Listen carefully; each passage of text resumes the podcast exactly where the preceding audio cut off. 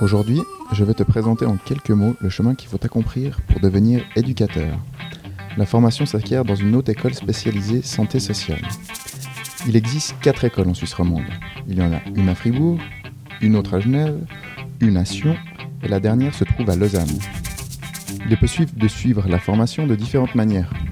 La première se déroule sur une durée de 3 ans à plein temps, la seconde pendant 4 ans en cours d'emploi et enfin à temps partiel pendant 5 ans.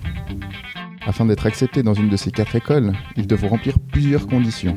Il faut savoir que le chemin sera long et les épreuves nombreuses.